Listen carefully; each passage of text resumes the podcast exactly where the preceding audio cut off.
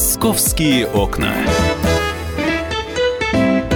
Здравствуйте, начинается новый рабочий день. В рамках программы «Московские окна» сегодня 14 марта. Ярко светит солнце, э, снега во многих районах Москвы уже нету, уже погода достаточно теплая. Есть одна новость, которую сегодня я бы хотела обсудить вместе с нашим экспертом. Ну, меня зовут Екатерина Шевцова, на всякий случай представлюсь. А, кто меня не знает, а, пришла у нас новость следующая. Дороги в Москве помоют специальным шампунем после зимы. Об этом заявил замэр по вопросам ЖКХ и благоустройства Петр Бирюков. А, это все здорово. Но, насколько я понимаю, это будут делать буквально вот-вот э, либо сегодня, либо завтра. И у меня один э, э такой момент в, мас- э, в, в голове появился. Я очень хорошо помню, как в прошлом году тоже весной решили помыть дорогу специальным шампунем. В результате получился каток. Это было в районе Севастопольского проспекта. Я очень хорошо помню, потому что э, люди выкладывали видео, как машины летят с горы просто и не могут остановиться. Многие уже там переобулись. И это было очень и очень опасным мероприятием. Вот на самом деле можно ли сейчас обрабатывать проезжие части э, специальным средством? Э, если его смывать водой, я так понимаю, его будут смывать водой, не замерзнет ли это? Соответственно, меня интересует, какая будет погода. Может быть, нас э, подморозит сегодня-завтра, и будет у нас опять каток. Поэтому, знаете, вопрос очень такой непростой. Через секунду узнаем о погоде и попробуем это связать э, с помойкой, так скажем, дорог после зимы. Погода. Евгений Тишковец у нас на связи, ведущий специалист Центра погоды ФОБОС. Евгений, здравствуйте. Добрый день, Екатерина. Добрый день. Я вчера э, видела, слышал новости о том, что в Москву придет небольшое похолодание. Ну, похолодание, оно, скорее всего, коснется все-таки ночи, да, днем у нас более-менее тепло, воздух прогревается, но, тем не менее, я представила, если у нас будут поливать улицы, естественно, мыть э, ночью шампунем, то не превратится ли у нас в ближайшие дни это все в большой каток? Ну, я абсолютно разделяю ваши опасения в этом плане, потому что, ну, нужно понимать, что в марте месяце э, ночные температуры это, это норма. Ну и по нашим прогнозам оно так и будет, что столбики термометров э, будут колебаться около нулевой отметки. Сами понимаете, при нуле уже все замерзает, но это не исключает то, что э, будут слабые заморозки, что мы и ожидаем буквально в ближайшие ночи. В Москве до минус одного, минус трех, но в Подмосковье 0 минус 5 градусов. Что касается ожидаемых э, метеорологических условий, то сегодня и первую половину завтрашнего дня мы все еще будем оставаться вот так, в зоне вот такой апрельской погоды, э, когда на небе не облачко, без осадков. Э, ночью, как я сказал, 0 минус 5. В дневные часы сегодня плюс 5-10. Завтра на пару градусов станет попрохладнее. Вот. Ну а что касается по осадкам, то буквально уже с завтрашнего вечера и практически, ну, я думаю, что где-то на неделю э, характер погоды будет неустойчивый. Это облака, это осадки. Э, ну, днем, понятное дело, в основном виде дождя, но в ночные часы, особенно вот в ночь э, со среды на четверг мы ожидаем переход дождя в мокрый снег. Ну и, в общем-то, вот вероятность мокрого снега сохраняется на ближайшую как минимум семидневку, а может быть даже и десятидневку. Поэтому, в общем-то, погода явно не благоприятствует тому, чтобы заниматься подобного рода мероприятиями. Равно как и менять резину, тоже пока еще рановато, да? Среднесуточная плюс 5, она еще не установилась. Однозначно, потому что, ну, в столичном регионе, ну, это, как правило, как правило, это, ну, где-то от э, 10 до 15 апреля, когда уже можно железобетонно менять э, шины на автомобилях.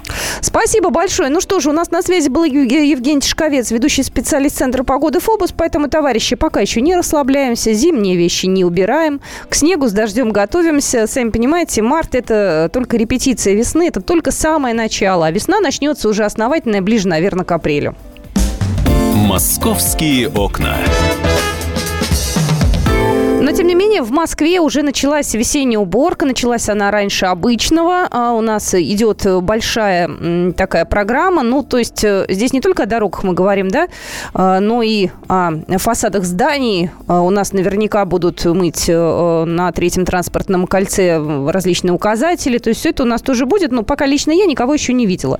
Думаю, что это очень точечно. А как будет массово, то я думаю, что мы обязательно с вами заметим изменения.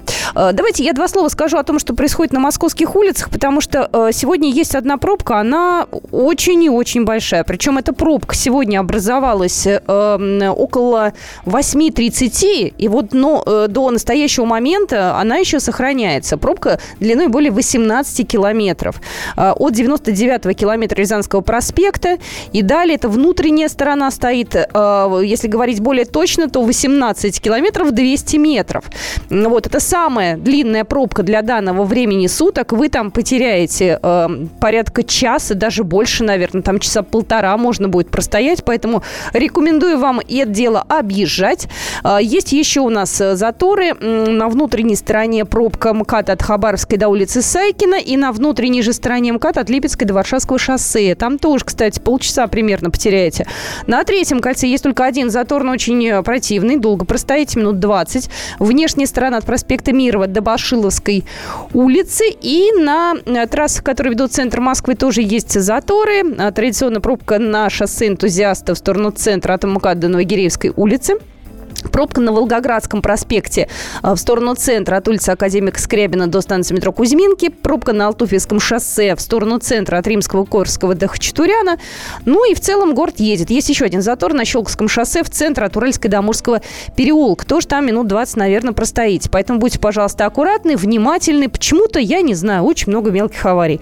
Не могу понять, с чем это связано. То ли у людей грязные машины, то ли просто уже какое-то настроение весеннее, просто невнимательные граждане. Ну, каких вот мелких таких неприятностей очень-очень много. Так что берегите себя, соблюдайте правила дорожного движения, будьте друг другу вежливы и уступайте дорогу.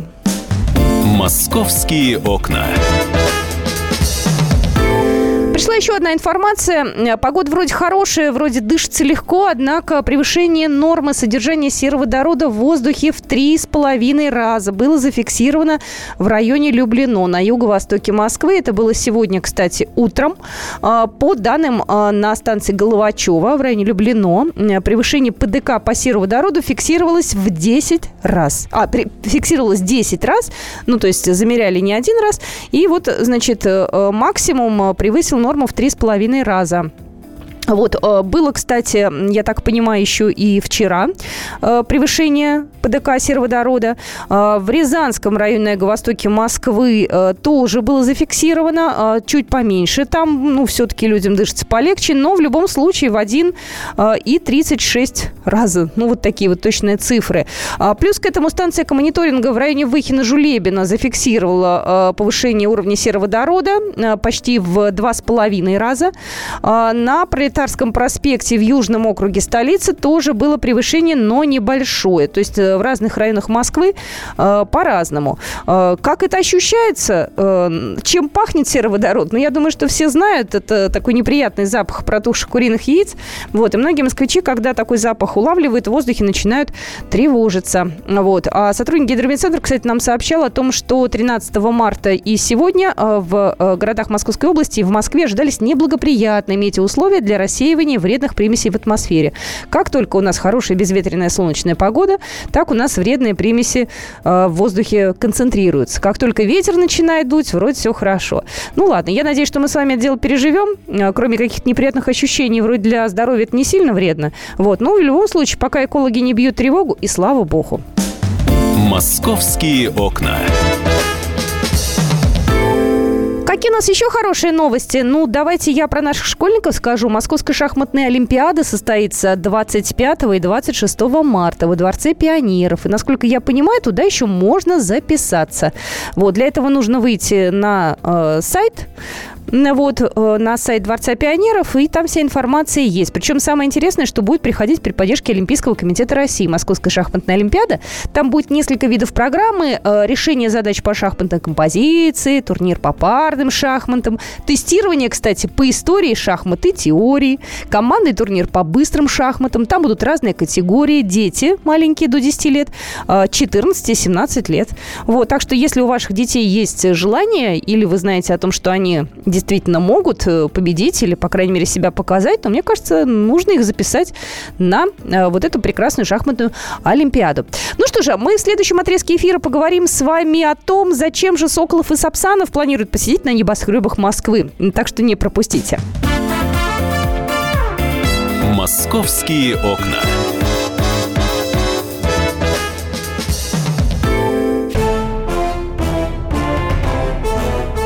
Товарищи солдаты и офицеры российской армии. Полковник Баронец разрешает обратиться. Звоните и задавайте накопившиеся вопросы. Угроза НАТО, жилье для военнослужащих и перевооружение России. Обо всем этом Виктор Баранец знает лучше других. Программу «Военный ревю» слушайте по будням с 5 вечера по московскому времени.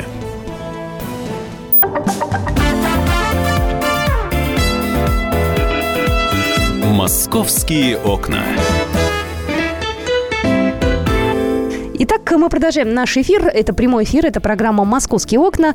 А, я предлагаю вам а, вот какую тему. Даже ее, наверное, обсуждать-то не надо. Вы просто послушайте, потому что для меня это ужасно любопытно. А, мне показалось, э, я увидела статью на, на сайте riama.ru о том, что соколов и сапсанов будут расселять на московских высотках. Они, э, насколько я знаю, и раньше жили на высотках. Но вот сейчас, видимо, их будут туда каким-то образом переселять и создавать для них там определенные условия. У нас на связи э, эксперт Владимир Владимирович Романов, орнитолог, кандидат биологических наук. Владимир Владимирович, здравствуйте. Добрый день. Добрый день. Я помню, что в прошлом году я была, конечно, крайне удивлена тем фактом, что на э, меди, наверху, на высотке э, живут э, э, сапсаны. И у них там целое семейство. И вот шпиль как раз реконструировали и ждали, пока они, значит, там переселятся куда-то. Сейчас у нас весна. Сапсаны с соколами, они вернулись? Они вообще улетали куда-то или нет? Те, которые жили всегда на высотках. Нет, вы знаете, во-первых, да, они постоянно там живут и продолжают жить. Вот. Э, у нас есть определенная популяция уже московских сапсанов, которая, в принципе, уже давно живет. И нам постоянно попадаются молодые, и в том числе взрослые птицы, сапсаны.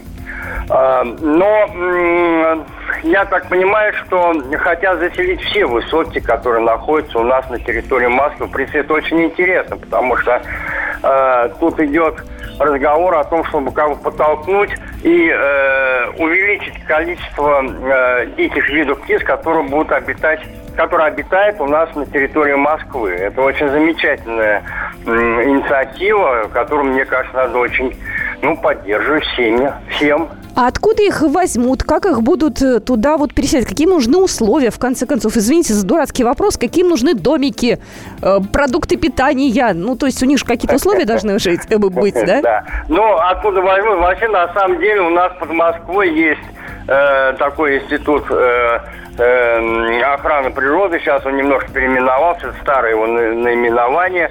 Э, при котором находится питомник как раз э, хищных птиц, где э, разводят вот этих соколов. А, и, в общем-то, даже те пары, вот те сапсаны, которые сейчас летают у нас в московском небе, вообще-то на самом деле появились не без их участия. Потому что они уже проводили подобные кампании и по сути, мы должны быть им благодарны за то, что у нас их стало больше. Ну а что касается домиков, вы знаете, для них нужны скорее ниши. Э, то есть вот эти шпили, вот эти огромные дома, э, вот эти небоскребы, что называли, и даже вот эти старые, э, вот эти у нас высотные здания, которые еще при сталинском режиме были построены, э, надо сказать, что очень удобны для поселения вот таких крупных соколов, потому что у них много там разнообразных ниш. Э, которые э, э, сапсаны рассматривают как, вот, знаете, по аналогии со скалами. Да, да, да. Вообще-то они изначально-то, в общем-то, и в природе они селятся, не только там на деревьях каких-то высоких, но и на скалах. А для них вообще город представляет, вы когда-нибудь пробовали вообще на крыше погулять э, в Москве? Ну, как-то не очень, это могу сказать, для меня. Э, я просто боюсь высоты. Увлекательнейшее зрелище. Если вы подниметесь на высокую крышу, вы увидите э, множество птиц, которые летают в московском небе, причем у них идет такая как бы рядность, где-то одни птицы снизу летают, вторые повыше. Третий еще, ну, а над всеми, естественно, Сапсан. Сидит и наблюдает. И поэтому у него, в общем-то, ощущение, что он как бы живет на таком птичьем базаре. То есть, если для нас мы э, взгляд снизу мы все-таки у нас как бы город для человека, везде толчья, но тем не менее вот э, для птиц это свои какие-то кормовые особенности, условия э, оптимальные их обитания, потому что очень много чаек, например, гнездятся на крышах наших домов ну, во всяком случае, э, э, различных производственных строений. А как они вот. птенцов выводят, когда они их выводят, и чем они в Москве питаются? Есть ли у а, них ну, достаточная докормовая база? Ну, э, стандартно сапсан они выводят птенцов как раз весной. Это май, конечно же, июнь. И вот эти птенцы становятся на крыло, начинают уже охотиться. Их, конечно, первое время ведут родители. Ну, как все родители, они беспокоятся о своих детях. Что касается кормовой базы, то беспокоиться, в принципе, особо-то и не нужно, потому что кормовая база э, есть у них э, в Москве, потому что у нас очень много синотропных видов птиц, э, которые размножаются. И надо сказать, что э, такая, э, такое введение э, большего количества сапсанов на самом деле оздоровляет обстановку э, среди птичьего населения Москвы. Потому что не секрет, что когда нехватка есть естественных врагов у птиц, у птиц возникают различные инфекции, которые поражают огромное количество птиц, и они в итоге теряют больше, чем когда хищные птицы, в том числе и сапсаны, выбирает ослабевших особей, их ловит, седает и, соответственно, э, занимается санитарией. Ну, можно их назвать санитары города Москвы. Ну, это, в общем-то, такой нормальный ход событий, э, да, это как это, биологическая цепочка в ну, каком-то таком... это биологическая целесообразность, совершенно верно. Если мы сейчас отойдем в сторону от соколов и сапсанов, я думаю, что мы к этой теме будем так или иначе возвращаться, когда они будут заселяться. Какие еще птицы сейчас в Москве появляются? Потому что у нас ранняя весна, все-таки все как-то чуть-чуть э, происходит не так, как положено. Кто у нас сейчас в Москву возвращается? Кстати, как там Огори? Потому что они тоже ведь птенцов где-то наверху э, своих выводят, а потом спускаются и планируют эти малыши. Да-да-да, а горя э, это очень интересная птица, которой раньше у нас вообще не было. И она тоже, кстати говоря, приверженница к скалам. Она тоже э, селится в природе на скалах. Это, э, так скажем, горная как-то утка. И, э, по, и они вот как раз тоже рассматривают нашу Москву с точки зрения удобства как раз э, гнездовой такой ориентации. И они, по сути, заселили у нас Москву, оккупировали ее, так скажем. Э, и э, тоже селятся на крышах домов, э, где выводят своих птенцов, а потом они прыгают с этих домов уже э, под ноги, так сказать, людям и бегут скорее к, к водной глади. Ну, что касается, ну, вот трясогузочек уже Э, сейчас э, уже появляются яблики, уже начали э, рюмить. Ну, это такой термин, они когда вот так тр-тр-тр, они, значит, рюмят, да. Вот, грачи, ну, грачи, это, естественно, они уже, можно сказать, уже это старая новость, но, тем не менее, была очень радостная, когда мы ее, мы эти грачей нашли, и уже они там чуть не 2-3 недели назад, они уже появились, и возвестили, так сказать, начало э, по Саврасову, что называется, начало э, наступления вот этих теплых, теплого времени. Э, поэтому, конечно, да, кстати, совы начали. Вот сейчас произошел вылет уже первых птенцов э, э, весенних. Это э, неясыть. Они уже у нас появились птенцы в парках э, города Москвы. Ну, вот. Нам, кстати, приходится даже их охранять, которые находятся рядом с, э, с оживленными местами, с тем, чтобы некоторые, знаете, вот люди, которые очень недобросовестно относятся к, к совам, они их ловят и селят у себя дома. Вот, ну, для того, чтобы они это не делали, э, очень э, группа энтузиастов сейчас их охраняет, чтобы их не забрали, угу. и они остались жить с нами, со, со всеми, чтобы нас радовали. Потому что совы, кстати, они даже попадаются на Красной площади. А что они там вот, делают? Я пытаюсь вечерам. сообразить. Им... Ловят, ловят мышей. Мышей и крыс тоже, они проводят свою э, такую очень важную работу для нас всех, э, чтобы у нас было поменьше вот этих э, грызунов. Ну, здорово, на самом деле. Я вот, честно скажу, сов никогда в Москве не видела. Соколов видела, сапсанов. Я их не очень различаю, но хищных птиц я около МГУ видела. Они там живут точно. Да, вот. И, да, они красивые, они очень. И я надеюсь, что их будет в нашем городе больше. Ну что же, я надеюсь, что мы обязательно с вами встретимся уже в прямом эфире у нас в студии. Я благодарю нашего эксперта. Владимир Владимирович Романов у нас был на связи. Орнитолог, кандидат биологических наук. Ну, а вообще-то надо помнить о том, что не надо их трогать. Ни сапсанов маленьких, там, ни птиц птенцов, ни огарей тех же, ни, опять же, сов несыть, говорил наш эксперт, живет у нас в Москве. Трогать их не надо. Наверное, если есть какие-то вопросы, вы можете либо нам написать, либо позвонить. У нас есть общество защиты птиц. Мы говорили, кстати, про это общество достаточно много, когда у нас э, осенью замерзли пруды, когда мы не могли, вернее, мы, мы пытались всем миром помочь уткам. Вот, я помню, что мы как раз тогда с экспертами связывались и знаем, что такие службы у нас в Москве есть. Ну что же, же, мы в следующем отрезке эфира поговорим с вами уже о другом. А, мы от приятных новостей, связанных с животными, перейдем к очень таким э, криминальным, я бы даже сказала, историям. Э, это касается э, наших с вами квартир. В Москве объявились фирмы мошенников, которые дурят людей, которые напрямую сдают квартиры через Авито и другие сайты недвижимости. Так что через буквально три минуты ко мне придет Александр Рогоза и все про это расскажет вместе с экспертами. Так что будьте с нами. Это программа «Московские окна». Меня зовут Екатерина Шевцова.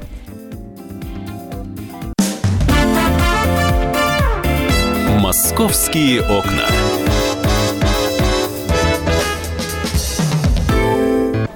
Джума, проходите. А, так, голубчик. М -м. Садитесь на стул, закрывайте левый глаз, читайте третью строку. И, И, О, У. Постойте, молодой человек, а что же вы согласные пропускаете? А у меня с согласными не очень. Вот с несогласными очень даже хорошо. Каждый четверг в прямом эфире Аббас Джума в программе «Все на одного». Его позиция вам может не понравиться. Звоните и спорьте. По четвергам с 9 вечера по московскому времени.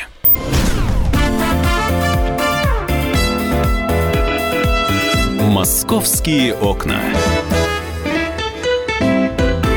Половина 12 в Москве. Мы рады, что вы с нами. Это э, программа, посвященная московским событиям, московским новостям. Меня зовут Екатерина Шевцова. На студии корреспондент московского же отдела Александр Газа. Александр занимается достаточно плотно различными э, квартирными аферами.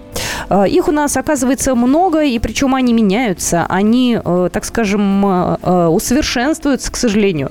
Людей достаточно легко обмануть, и крайне сложно людям потом вернуть свои деньги обратно и доказать факт недобросовестной сделки. Это хорошо, если все живы-здоровы остались, а то у нас очень часто людей еще и убивают из-за квартир. В Москве объявились фирмы мошенников, которые дурят людей, которые напрямую сдают квартиры, которые пытаются сэкономить где-то на чем-то. Хотя я не знаю, зачем это нужно. Э, Александр Газов в студии. Саша, здравствуй, рассказывай. Да, привет, Кать. Ну, надо сказать, что да, обычно мы э, рассказываем о мошенниках, э, вот если это касается аренды квартир, о мошенниках, которые дурят людей, которые снимают жилье. А тут речь о, о тех, кто сдает. И действительно, жертвами чаще всего становятся люди, которые сдают через различные сайты недвижимости. То, тот же Авито. То есть... Я вот, знаешь, пытаюсь понять, а в чем здесь экономия? В чем людям... Э, э, почему не ну, нужен может быть риэлтор? предубеждение, что риэлтор как-то надурит, обманет и свое выкружит. Но, с другой стороны, ведь есть разные формы договоров. Э, и я знаю примеры, когда человек, который сдает, вообще ничего не платит риэлторам, этим агентам. А, то есть они свои проценты берут как раз человека, который снимает.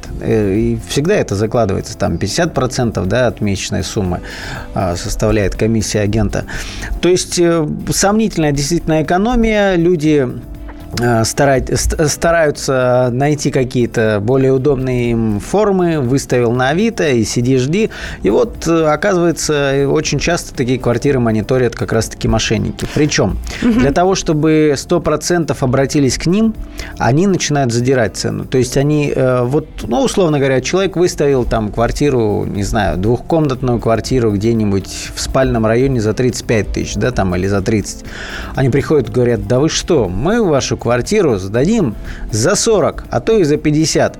Угу. У человека, конечно, загораются глаза, и хочется вот именно с этими людьми за, за, заключить договор. То есть приходят они от имени какой-то некой организации, есть несколько вариантов. Либо они представляются с э, агент, а, ну, как бы агентством недвижимости, которое по выгодной цене сдаст, либо даже есть э, схема, когда представляются крупные компании, которые ищут съемное жилье для своих э, сотрудников. То есть и это, это очень часто действует благотворно на сдающих, потому что, ну, крупная компания, серьезные, солидные люди, ну, конечно, для своих они и все с деньгами и будет хорошо. Пожалеют да. Да, да, да. Вот, собственно, история, от которой мы отталкиваемся, там была первая схема, когда пришли э, там двухкомнатная квартира в центре Москвы, вторая для вот семьи, которая сдает, то есть хорошая прибавка к доходам ежемесячным. Женщина пыталась сдать за 50, выставила по этой цене на Авито, но ей сказали, мы вам сдадим за 65. Для чего это делается? Во-первых, для того, чтобы э, Люди гарантированно под, подписывали, пошли. да, кни, угу. именно с ними. А во-вторых, э, в процессе либо договор изначально очень сомнительный, либо э, сомнительную версию договора под, под, подкидывают уже в процессе подписания. И всегда, конечно, торопят. Да что вы там, это все нормально, мы 150 лет на этом рынке, быстро-быстро человек подмахивает, а потом оказывается, что некоторые пункты договора довольно странные, если вот по, по, по их разбирать а видел, подробно. Да, Я видел, да, такой договор. Во-первых, там, а, например, а, заключили они договор в начале одного месяца. Угу. А там есть пункт, что первый транш денежный вы получаете не позднее 30 числа месяца следующего там за подписанием. То есть практически через два месяца только она первый транш получает. Когда женщина... А месяц фактически бесплатно люди живут? Типа того. А. То есть когда женщина, офигевшая от такой наглости вот этих людей, бросилась к ним разбираться, они ей показывают второй пункт. И пункт такой, что если арендодатель э, вмешивается в, в отношения между арендатором и субарендатором, то есть, ну, агентство передает же кому-то, угу. то есть субарендатор, угу. это наказывается штрафными санкциями в размере двойной оплаты, вот месячной оплаты. То есть женщина за то, что прибежала к ним требовать э, вот, разобраться, что вы мне подсунули, она получает штраф в размере 130 тысяч, я напомню, 65 в месяц. В итоге итоге, э, как оказалось, таких э, схем и таких групп в Москве сейчас несколько. А, есть случаи, когда люди вот буквально месяц, не месяц, полгода не могут э, во-первых, ничего сделать со своей квартирой, не получая с нее ни копейки, потому что там живут другие люди. И получается, что единственный способ как-то защитить себя это идти в суд. А суд, как мы понимаем, это всегда очень долго. То есть на пустом месте из... Э, понятно, что это по сути, многие суды признают, что, а, по сути, вы же сами виноваты. То есть вам дали договор, вы сами своими ручками его подписали. А, вот доказать э, какую-то мошенническую схему здесь очень сложно. Но представь, если человек сдает э, за 60 тысяч э, квартиру, то есть за полгода он недополучает 360 тысяч, и кто ему их вернет? А в итоге, получается, никто. Я бы предложил поговорить с экспертом, риэл, риэлтор-адвокат Кирилл Иванов, мы ему будем пытаться дозвониться. Но штука в том, я, я бы, честно говоря, Катя, давай, может быть, обратимся даже к нашей аудитории. Может быть, есть еще какие-то схемы, о которых мы не знаем. Знаешь, я хочу просто задать вопрос нашим слушателям. Вы, э, если сдаете квартиру или арендуете квартиру, э, у вас э, как все оформлено? То есть где вы ищете тех людей, которые будут у вас жить? Либо как вы ищете жилье для себя? Через знакомых, через друзей? То есть вообще как вот этот процесс поиска квартирантов тире арендодателей, да, как все это происходит сейчас у вас э, по факту? То есть вы кому доверяете? Потому что по факту сейчас выходят, обмануть могут везде. Вот. Если мы идем в крупное агентство, то там получается достаточно дорого. Поэтому люди, естественно, идут на сайты типа Авито там и прочее. Они пытаются сэкономить. Ну вот, да, но... агентство порой к вашей стоимости действительно добавляют какую-то денежку ежемесячную, там, чтобы выкруживать. Но с другой стороны, есть крупные солидные агентства, которые давно в этом рынке и действительно как я уже сказал, зарабатывают на тех, кто снимает.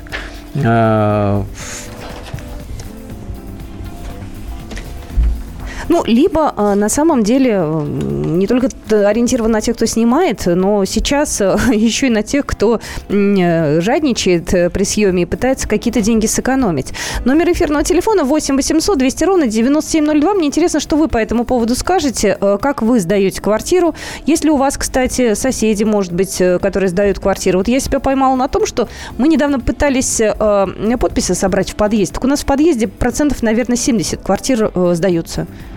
В Москве сейчас действительно очень много жилья сдается. Цены, правда, не падают э, в связи с таким высоким спросом, вот, но, тем не менее, есть э, факт Но, с другой стороны, ты знаешь, многие говорят о том, что, ну, и риэлторы, естественно, в первую очередь, о том, что э, сейчас кризис, многие люди стараются не Э, может быть, взять квартиру подальше. Э, подешевле, да, подешевле, не платить, поменьше. Не платить риэлтору, что тоже, в принципе, логично, потому что не хочется лишние деньги тратить. Поэтому здесь есть, э, так скажем, человеческое желание все-таки где-то, может ну, быть, сэкономить. Я, я о чем говорю? Если раньше, э, как только квартира где-то пока оказывалась, э, там, в объявление попадала и сразу куча охотников ее снять, то теперь все-таки на волне кризиса э, владельцам квартир даже даже на какие-то уступки и по цене приходится идти, и а, там дополнительные условия придумывать, а это без коммунальной платы, а это с коммунальной оплатой.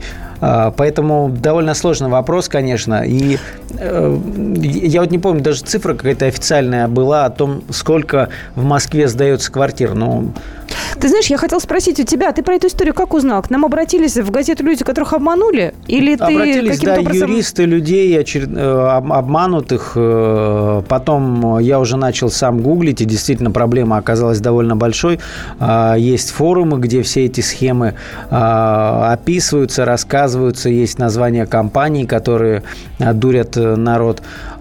И, как я уже сказал, причем считается, что эта схема в Москву, ну, в 90-е она активно использовалась, а потом как-то подзатихло все это, и считается, что она пришла со стороны Балтики, там из Питера, в Калининграде было очень много таких случаев, то есть, а, как считают сами риэлторы, ну, честные риэлторы, да, а, что вот эта схема эти мошенники, а, они так называемые гастролеры, то есть они специально приехали в Москву, где большой рынок. А, пока суд до дела, пока эти долгие нескончаемые суды, есть время для того, чтобы как-то почикать. А вид это, он, что называется, безразмерный. Там столько этих а, выставленных квартир. И действительно играют на жадности, как я уже сказал. То есть, дорогие друзья, если вот вам сходу, там, вы выложили объявление на Авито, и вам звонят, говорят, говорят, ребята, ну вы что, так дешево, давайте мы вам сейчас, там и накручивают 15-20 тысяч, но будьте уверены, что в этой схеме что-то не так. Извини, пожалуйста, наивный вопрос. А полиция вообще в курсе этой схемы? Ну, понимаешь, тут э, полиция не может никак э, участвовать, потому что здесь нет уголовной пока составляющей. Ага. То есть это отношения между людьми. То есть это, это не мошенничество, да? По пока нет. Пока нет. Ну что ж, продолжим наш разговор буквально через две минуты. Это программа «Московские окна». Будьте с нами. «Московские окна».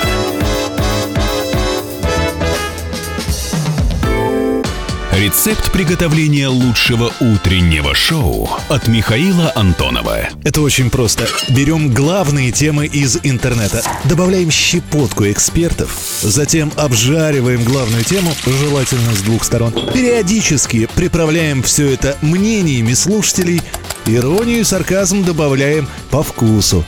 Наслаждайтесь. Утреннее информационное шоу «Главное вовремя» с Михаилом Антоновым. Каждое утро до 11 часов на радио «Комсомольская правда».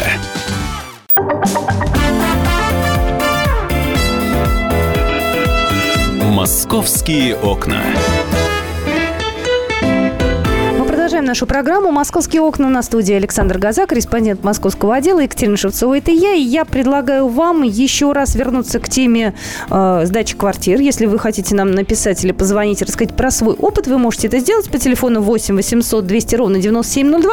Ну, пока вы собираетесь с мыслями, есть еще одна тема, которой Александр занимается, пишет уже заметку на эту большую достаточно. Знаешь, вот сегодня я видела, появилась новость, она, вот, я такие обычно новости читаю, и меня это все это очень расстраивает. От очередного педофила Э, ну, пока задержали. Этот мужчина, насколько я понимаю, занимался танцами, э, бальными танцами, да, да? и там он э, приставал к девочкам. Вот на данный момент он задержан, и, честно он, говоря... Он даже он даже уже арестован, Кузьминский суд вынес угу. такое решение. Пока, естественно, человек подозреваемый, хотя возбуждено уголовное дело по статье как это правильно,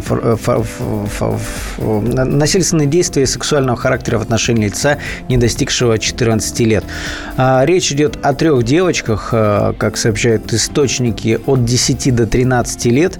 Этот мужчина, он уже пожилой, в возрасте, убеленный сединами, так скажем. Несколько лет он уже занимается, ведет кружок бальных танцев при школе 3, 329 это, по-моему, район Кузьминки, юго-восток. Эм, э, как, как я уже сказал, как минимум три девочки рассказали об этом своим родителям, о том, что якобы он после занятий заводил к себе в комнату и трогал за этим интимные места. Вот он задержан, был сначала, потом в Кузьминском суде вынесли решение о его аресте до 2 мая.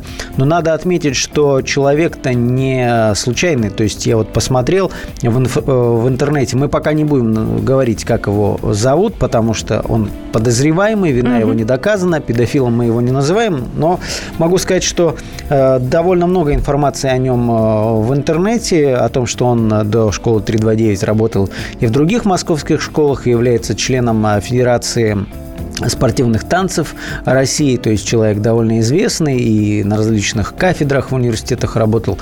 А, но вот такой новый эпизод с его участием э, нужно, конечно, внимательно. Такие дела, они очень тонкие, да, и нужно а, понять, какие действительно доводы э, четкие есть у следствия. Но если суд арестовал все-таки его на два месяца, наверное, основания для этого есть. Слушай, а как все это вскрылось? Потому что девочки и дети вообще э, склонны такие вещи все-таки скрывать. Мы помним уже историю с 57 школы, и до сих пор еще непонятно было, не было, но сколько лет молчали. Ну, то есть вот в этом случае э, это было точно, это было правда, это доказано уже? То есть девочки лично сами пришли и написали заявление или родители? Девочки рассказали родителям, а родители уже написали заявление, и в ближайшее время, конечно, а, следователи вместе, вместе с психологами будут э, беседовать и с другими а, девчатами, которые ходили вот к этому преподавателю. Не исключено, что могут э, новые эпизоды появиться появиться, а может быть и не появится. Потому что вот в таких э, историях, когда педагогов э, э, обвиняют, да, кто-то обвиняет, находятся и те, кто встает за него Грузию, и это известные и конфликты в музыкальной сфере.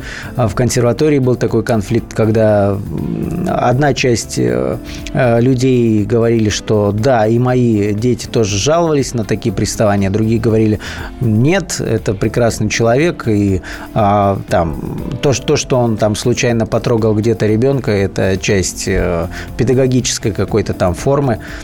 Истории бывают разные, но я надеюсь, что Следственный комитет все-таки разберется и в ближайшее время нам расскажут, на чем основываются все-таки эти подозрения. На самом деле, последнее время пошла такая тенденция об этом сообщать. Раньше как-то молчали больше подростки, не сообщали о каких-то проблемах подобных. А, то ли боялись, то ли а, просто как-то вот стеснялись. Не могу назвать причину, их стало слишком много таких ну, историй. Не, не знаю, может быть, э, это в том числе из-за того, что они чувствуют, что что есть какая-то реакция, и а, все-таки воспитание у людей, э, у детей сейчас не такое, что а, вот раньше было понятие, что стыдно, надо скрывать, а тут очень многие, ну, не, не знаю, может быть, меняется даже менталитет вот наших жителей, что люди готовы как-то отстаивать свои права и понимают это даже в, в юном возрасте. Ну и кроме того, если ребенок рассказал такое родителю, то, мне кажется, нормальная реакция любого родителя надо в этом разбираться и не устраивать какой-то самосуд, там, побежать и морду бить, да, подозреваемому, на которого показал ребенок, а все-таки обратиться в правоохранительные органы и уже ждать и следить, э, как будет развиваться расследование. Ну, я еще раз повторюсь, на данный момент э, мужчина э, находится под стражей, дело в отношении учителя возбуждено по статьям насильственное действие сексуального характера в отношении лица, не достигшего 14-летнего возраста и развратные действия. Его сейчас проверяют на причастность причастность к аналогичным преступлениям на территории Москвы.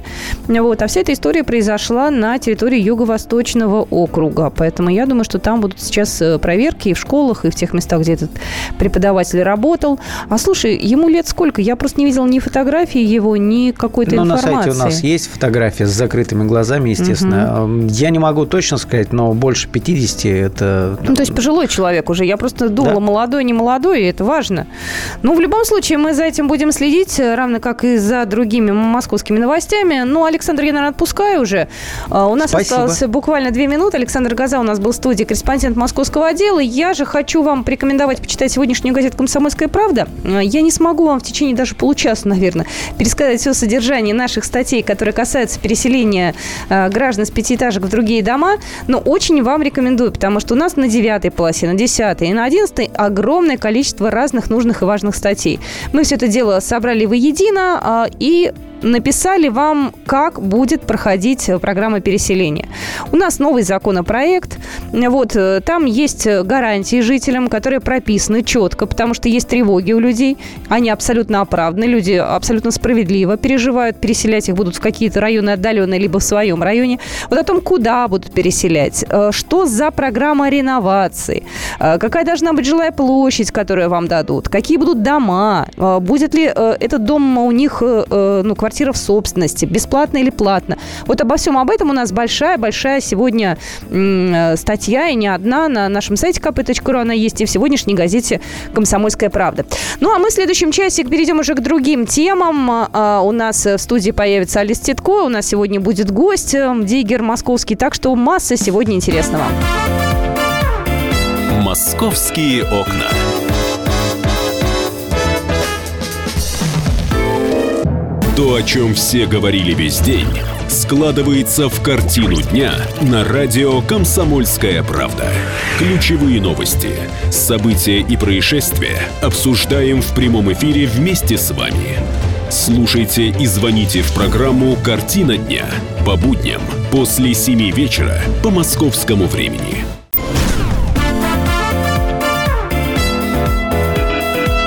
«Московские окна». Продолжаем программу «Московские окна». Я же хочу перейти уже к следующей теме нашего эфира. У нас в студии Алис Титко, корреспондент московского отдела. Здравствуйте всем. Я, Екатерина Шевцова. Мы будем с вами обсуждать вот какую тему. У нас э, через э, буквально 6 дней, 18 числа, э, будет концерт большой, праздничный, посвященный присоединению Крыма к России. И если раньше он проходил на Васильском спуске, то сейчас его перенесли на Воробьевы горы. Будет около МГУ, прямо вот перед смотровой, будет большой-большой концерт.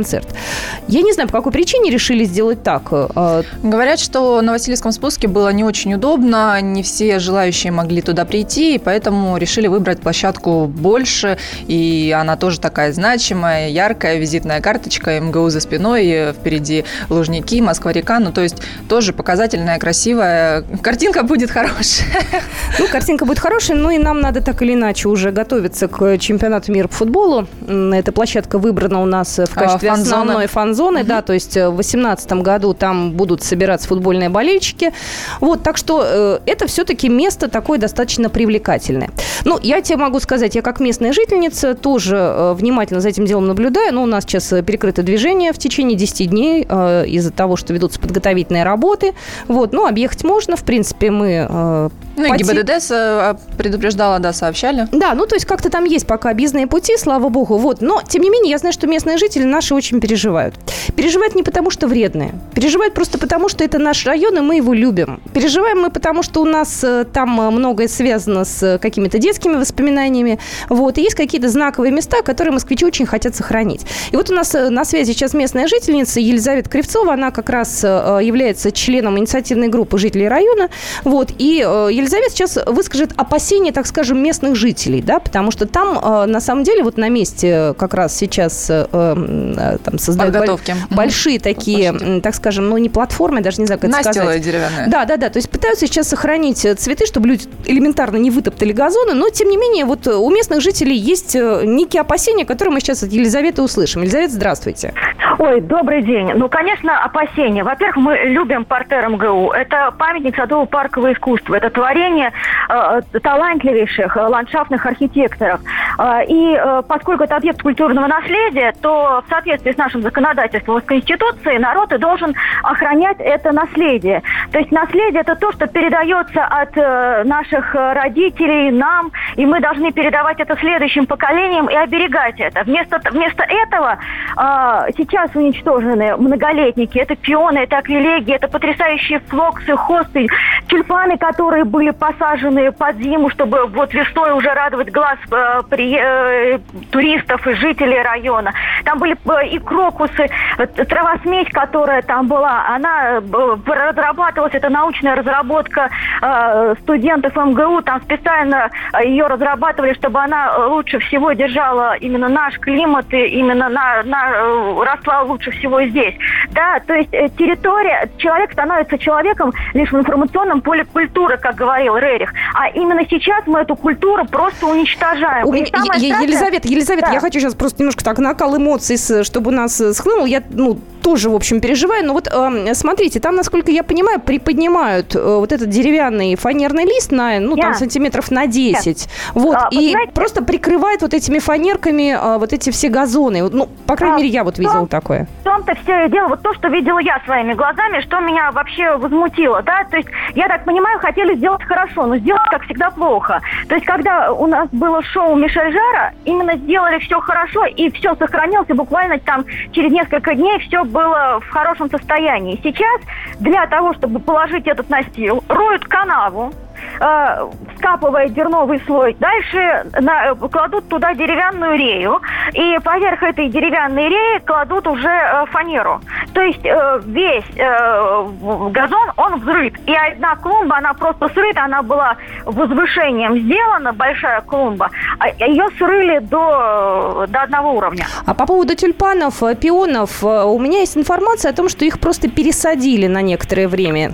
А, значит, смотрите, мне тоже сказали вот те, кто работает. Про пионы ничего никто не знает. А, нет, не, не про пионы, про тюльпаны. А про пионы сказали, что их отдали в ботанический сад.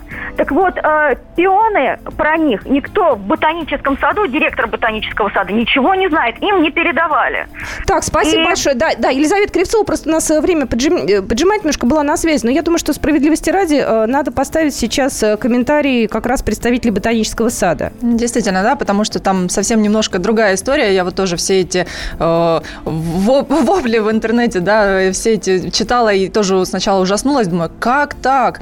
Пионы, э, там вот многолетняя история, 50 лет э, все там любуются, э, тюльпаны. И как же они так могли это все сделать? Но когда стала разбираться, то там, конечно, выяснилось, что не совсем все так страшно. Давайте услышим Александра Попорта, заместителя директора по административно-хозяйственным вопросам Ботанического сада биологического факультета МГУ. Что он скажет? Давайте его версию услышим. На этих клумбах, которые я видел, которые засыпали песком, там не было никаких пионов. Там были луковицы осенью, и дальше летники высаживают весной. Я видел, как засыпали песком в пятницу, никаких пионов не выкапывали, там не было пионов. То, что я видел. Ну вот то, что видел Александр Рапопорт. Вот, собственно, он мне как раз рассказал, да, что пионы не выкапывали, потому что они там не росли. Они росли немножко в другом месте, и фотографии, которые мелькают в социальных сетях, они сделаны, да, там на фоне МГУ, но это немножко другая точка. Э, вот эти настилы не, не там стелят. Э, поэтому за пионы мы можем вообще не беспокоиться о пионах. Э, сейчас накрывают действительно там, где вот тюльпаны, потом нас в мае порадуют.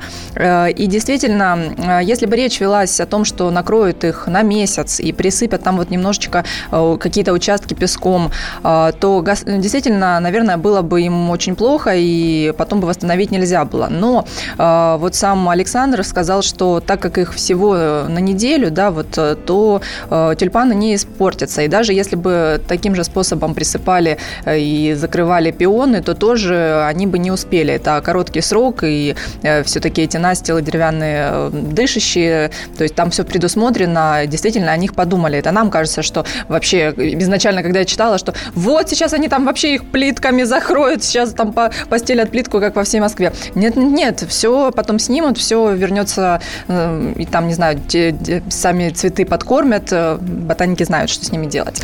Ты знаешь, Я очень все-таки надеюсь на то, что цветы сохранят, да, и я понимаю эмоции наших э, соседей, опять же, мы любим наш район, нам э, очень э, хочется сохранить все как Ну, просто есть. стало иначе, да, было, мы все видели землю, клумбы, понимали, а сейчас увидели совершенно что-то другое, конечно, все испугались, и кто-то, может, не недопонял, что это, чего это, для какого-то концерта, ой, господи, зачем? И, конечно, может быть, началась паника, потому что люди подумали, что теперь будет вот так всегда, и не будет там прекрасных цветов, не будет этого украшения, да, которое действительно мы знаем, любуемся и летом, и осенью. Слушай, а ты не помнишь примерно, сколько тысяч человек приходило на концерт на Васильском спуске? Я просто... Ну, мы сейчас эту информацию поищем, она мне только что сейчас э, пришла в голову эта мысль, ведь сколько там будет тысяч народу? Там же будет огромное количество людей. Но- Естественно, если эти, эти деревянные настилы не положить, то газоны бы вытоптали. Что, Да. в принципе, тоже будет неправильно.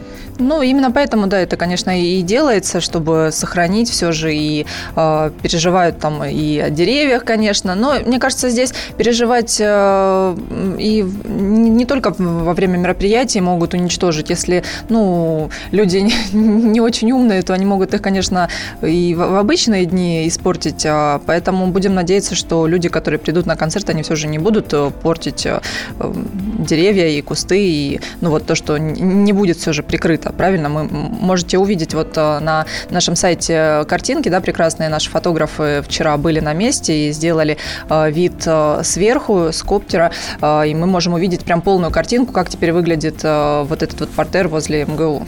Ну, в любом случае, мы эту тему так или иначе никуда не оставляем. Мы последим за тем, как восстановят это место после того, как пройдет концерт. Мы посмотрим за тем, как это все будет выглядеть уже после того, как все расцветет. Ну, у нас э, пионы зацветают где-то в начале июня, А тюльпаны в мае. а тюльпаны в мае. Но с тюльпанами проще, их можно высадить э, э, ну, достаточно оперативно. У нас э, всегда весной украшают город. Ну да, Вот, даже и- если частично какие-то там то можно, в принципе, ну да, пересадить, наверное. Ну, я думаю, что здесь как раз проблем не будет, но наши местные жители, они больше переживают за пионы. Ну, давайте уж справедливости ради услышим еще одного эксперта. Елена Русакова, депутат муниципального собрания района Гагаринский города Москвы. Они тоже переживают, она тоже высказывается в нашем эфире. Давайте ей дадим слово. Дело не в том, были ли там цветы или нет. Дело в том, что вся вот эта территория от здания университета до смотровой площадки, это называется партер МГУ, и это часть объекта, который называется парк МГУ. А парк МГУ это в данном случае официальное название э, территории, которая имеет достаточно серьезный охранный статус. Э, то есть это статус э, памятника садово-паркового искусства, объекта культурного наследия. Значит, этот охранный статус означает, что там ну, ничего подобного делать нельзя.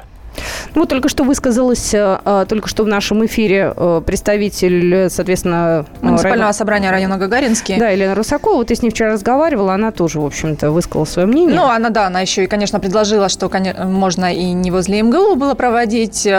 Ее предложение, конечно, может показаться кому-то забавным. А давайте проведем-ка это в промзоне в какой-нибудь, или вот в Лужниках, или еще где-нибудь, где освобождаются у нас площадки от киосков или еще чего-то. Ну, это явно не те площади, где можно собрать такое большое количество людей. Ты знаешь, я вчера думала, а где еще можно? Вот я, знаешь, вот, вот пыталась я поэтому себе... задавала ей тоже вопрос, а, что если не МГУ, то где? А, Не знаю, ну, Красная площадь, что ли, но тоже, наверное, не м, вместе-то на всех, кто захочет прийти. И не знаю, где у нас в Москве можно. Это что ли, может, отдельную нужно площадку какую-то строить? Ну, слушай- Вот ЗИЛ сейчас сносят, если вот промзона. Но опять же, ее же будут достраивать, поэтому... Да ее уже, думаю, вот так достаточно активно осваивают, туда некуда. Но вообще, конечно, нам нужны какие-то большие площадки, где собирать э, будут людей, где не будет никому мешать, где будет транспортная Ну и куда, доступность. да, вот будет удобно добраться людям, потому что желающие это разные, не все смогут приехать на машинах. А если мы все приедем туда на машинах, то это тоже какой будет ужас и коллапс. Поэтому, да, нужно это все же, чтобы и в центре, и доступно. Но я думаю, что это неплохой выбор насчет МГУ. Вот, а все же посмотреть, как это будет один раз, наверное, можно. Эксперимент. Меня вот только единственный момент смущает, это транспортная, э, так скажем, доступность э, да, к площадке, потому что у нас там станция метро университет одна единственная. Э, Воробьевы горы тоже, если подниматься, то можно будет к Может быть, площадке. да, но там перекрывают иногда, закрывают, но вот только так, если... Нужно ну, мы- будет узнать, да, подход, будет ли там. Вообще, чисто теоретически, станция метро Ломановский проспект находится достаточно близко. Пока еще не открыта наша многострадальная. Может ну, быть, если ее не на откроют. каблуках приходить, Нет, она близко. Ну, она близко. От смотровой площадки, ну, идти минут 10, ровно столько же, сколько до университета. Абсолютно на таком же расстоянии. Но она пока не работает. Ребят, ну мы очень ждем все-таки. Правда, мы еще надеемся. Там идут сейчас работы активные, поэтому, может, к 18 числу, А вдруг? К празднику, да, и как раз откроют наш стрим многострадальные станции. Так, Алис Титко я отпускаю. Э, Корреспондент московского отдела была у нас в эфире. У нас будет еще один отрезок эфира. Там э, мы с вами поговорим о московских различных событиях.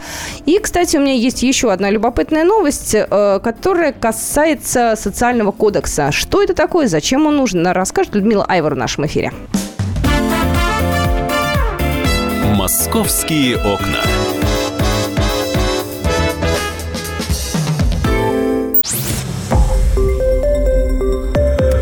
Радио «Комсомольская правда».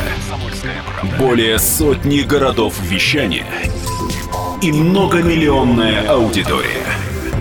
Керчь 103 и 6 FM. Эм. Севастополь 107 и 7 FM. эм. Симферополь 107 и 8 FM. Эм. Москва 97 и 2 FM. Слушаем всей страной.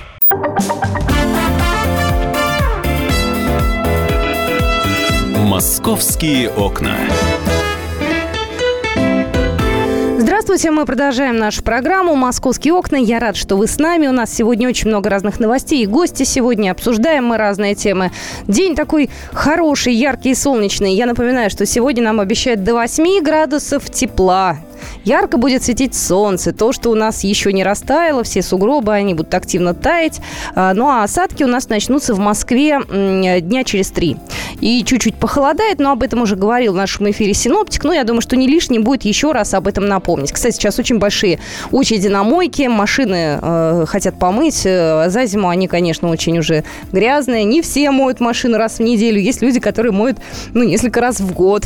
Некоторые даже один, поэтому очереди сегодня большие. Но, знаете, есть одна новость, достаточно любопытная, я бы хотела ее вам рассказать. Э, Общественный консультативный совет политических партий при Мосгордуме планирует разработать социальный кодекс Москвы. Что это такое? Зачем это нужно? И как это будет работать, э, я думаю, сейчас об этом расскажет в нашем эфире Людмила Айвор. Ну, а я потом э, кое-какие моменты добавлю. Необходимость возникла достаточно давно, и это не наше ноу-хау. Э, Такие законы, кодифицированные как социальный кодекс, имеются а, в зарубежных странах и в субъектах Российской Федерации, например, в Ярославле, в Санкт-Петербурге и в других субъектах. И они уже действуют достаточно длительный период времени. Что собой представляет социальный кодекс? Это свод законов, то есть кодифицированный свод законов, который включает в себя а, социалку, то есть все, что сейчас регулируется законами города Москвы и постановлениями правительства города Москвы, будет э, заключено в этом кодексе. Это значит общие положения, понятийный аппарат, это значит какая социальная помощь положена, каким гражданам, в каком объеме, откуда она будет финансироваться, какую ответственность будут нести должностные лица, которые нарушают права граждан, имеющих право на социальную помощь. Это категория граждан и так далее. То есть это достаточно объемный документ, он будет составлять порядка 120-150 статей в себе заключать, и все законы, которые будут приниматься и подзаконные акты, уже должны будут соответствовать социальному кодексу города Москвы. Ну вот я так понимаю, а, только что Людмила Айвор рассказала, что это за документ и зачем он нужен. А, Это председатель Общественного консультативного совета политических партий при Мосгордуме. А, Так вот, кодекс будет обсуждаться на заседании совета, которые проведут 23 марта. Говорят, что такой документ уже существует в некоторых э, субъектах Российской Федерации. В Питере есть, а у нас в России в некоторых городах есть, в европейских странах. Ну и я предположу, что нам тоже такой документ нужен. Поможет нам это или не поможет, узнаем уже, наверное, э, чуть позже, когда будет такое широкое масштабное обсуждение. «Московские окна». Вы знаете, сегодня э, утром, когда я ехала на работу, обнаружила я одного мотоциклиста. Для меня это было, мягко скажем, неожиданно, потому что все-таки на улице еще по мне так очень холодно. Вот, но он бодренько ехал по привычке между рядами, что у меня вызвало такую, ну, я бы даже сказала, эмоциональную реакцию. А, так вот, сегодня, кстати, уже произошло одно ДТП. Сегодня водитель «Газели» столкнулся с мотоциклистом. Вот, э, и, в общем-то, э, он его сбил. На данный момент, э, естественно, человек находится в больнице, обстоятельства сейчас устанавливаются, но, тем не менее, первые мотоциклисты уже на улицах появляются. И, вы знаете, оказывается, планируют раздавать брошюры о правильном вождении в период мотосезона. Будут раздавать их московским автомобилистам как раз этой весной. Я так понимаю, что это запланировано уже было давно. Вот, но нам, водителям, надо еще раз напоминать э, о том, как себя вести на дороге, как э, уживаться с мотоциклистами, потому что все они тоже разные. Да, есть э, достаточно эмоциональные, агрессивные, я бы даже сказала. Есть люди спокойные, которые ездят по правилам. Но в любом случае стартовала уже акция «Мото весна 2017». Ну, это по мнению руководителя общества «Мото Москва» Андрея Иванова. Вот. И в рамках вот этой акции представители сообщества предупреждают о начале мотосезона водителей автомобилей и мотоциклистов. Они раздали листовки. Они будут раздавать еще больше листовок. Мото Москва будет проводить беседы с водителями такси, они уже договорились о раздаче брошюр со столичной ГИБДД. А вот 8 э, апреля мотоциклисты будут раздавать э, уже сами лично на перекрестках вот эти вот самые брошюры. Все эти меры направлены на снижение аварий с участием мотоциклистов.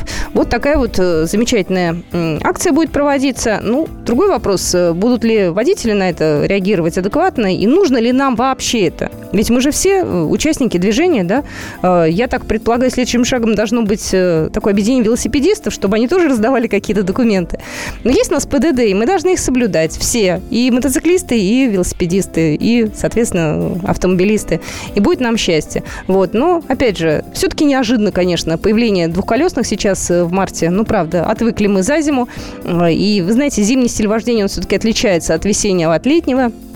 И резина еще у всех э, шипованная, и тормозной путь другой на сухом асфальте. В общем, надо как-то нам постепенно переходить уже на какой-то другой стиль вождения. Но, опять же, пока резину менять еще рано. У нас был синоптик в эфире, сказал, что пока еще среднесуточная температура не достигла плюс 5. Я думаю, что раньше апреля о замене резины и речи быть не должно. А вот э, мотоциклиста увидите, ну, не знаю, там, передайте ему привет и скажите, что был аккуратней.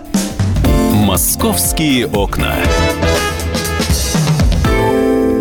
Какие у нас еще хорошие новости в Москве появились? Э, вчера, кстати, мы с вами говорили о том, э, сколько у нас э, стоит квартиры и э, есть ли действительно зависимость стоимости квадратного метра от наличия метро под боком.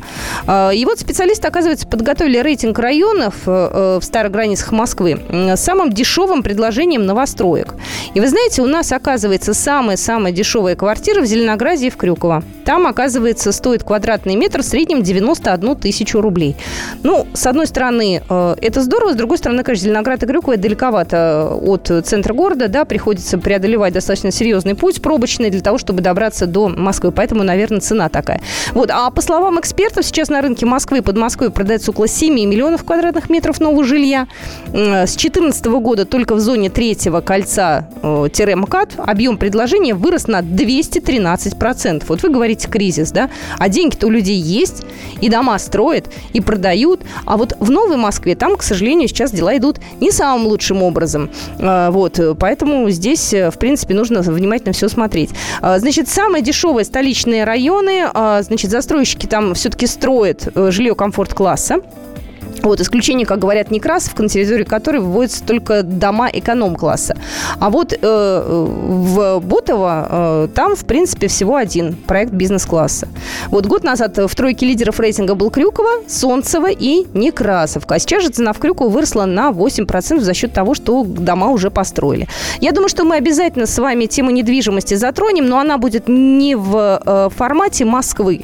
Мы ее возьмем все-таки пошире. Мы сегодня, кстати, поговорить Э, планировали в программе «Личные деньги», которая начинается у нас буквально минут через 10, с Евгением Беляковым, что выгоднее брать ипотеку или арендовать квартиру. Вот квартирный вопрос у нас будет обсуждаться сегодня очень-очень обстоятельно. Поэтому, если это вас интересует, дождитесь буквально минут через, опять же, 7-10, наверное, после новостей мы эту тему продолжим. «Московские окна». Ну что же, от э, темы квартир э, переходим к другой теме, которая не менее интересна для предпринимателей. Э, в течение двух с половиной месяцев в Москве будут проводить бесплатные семинары Вы представляете себе, да, человека, у которого свой бизнес приглашает на бесплатный семинар. Зачем? А, вы знаете, оказывается, будут им рассказывать, какие требования появились к вывескам за пределами третьего а, транспортного кольца. Оказывается, сейчас у нас есть новое правило, и вывески не должны располагаться выше линии второго этажа. Вывески не должны закрывать исторические фасады, оконные дверные проемы, витрины и витражи. Плюс к этому, оказывается, у нас действует запрет на размещение динамических постеров, баннеров и мигающих элементов, и все эти правила у нас действуют. Мало того, что в столице с 2013 года в центре Москвы, но и с 1 июля этого года они вступают в силу за пределами третьего транспортного кольца. Не все это знают. Не все понимают, может быть, какие-то детали. Поэтому в помощь бизнесу уже опубликованы архитектурно-художественные концепции размещения, размещения вывесок на 41 крупной улице за пределами третьего транспортного кольца. А, проекты э, дополнительных 86 улиц в ближайшее время будут опубликованы на сайте Моском архитектуры. Там надо найти э, раздел для специалистов. Ну и смотреть внимательно, э, какое у вас здание, потому что это учитывается. Внешние особенности и какие-то нюансы каждого конкретного здания, все это будет также внимательно анализироваться. Так что предприниматели могут изучить, задать вопросы экспертам ведомства. Специальные такие встречи будут необходимы, мне кажется, вот, для того, чтобы не попасть на штраф. Это очень важно, потому что у людей э, все-таки э, деньги сейчас э, достаточно э, активно считаются. Я думаю, бизнес э, не в самых, может быть, э, благоприятных э, обстоятельствах существует, поэтому знать об этом нужно. Московские окна. Ну, еще одна приятная новость. В этом году в Москве Ночь театров пройдет 26 марта. Вот, поэтому э, я об этом говорю заранее. 20 марта в полдень откроется запись. Вот, потому что посетить э, различные постановки можно будет только предварительно записавшись, зарегистрировавших. Вот, у нас об этом, я думаю, расскажет более подробно Оксана Фомина. Она к нам придет, э, как всегда, в пятницу. Как раз вот и будет повод еще раз, э, лишний раз э, рассказать вам о такой замечательной акции под названием «Ночь театров». Москвичи ее очень любят, э, ходят активно, поэтому вам все, все подробно расскажем. Ну что же, мы на этом программу «Московские окна» закрываем. До завтра, а у нас впереди личные деньги. Московские окна.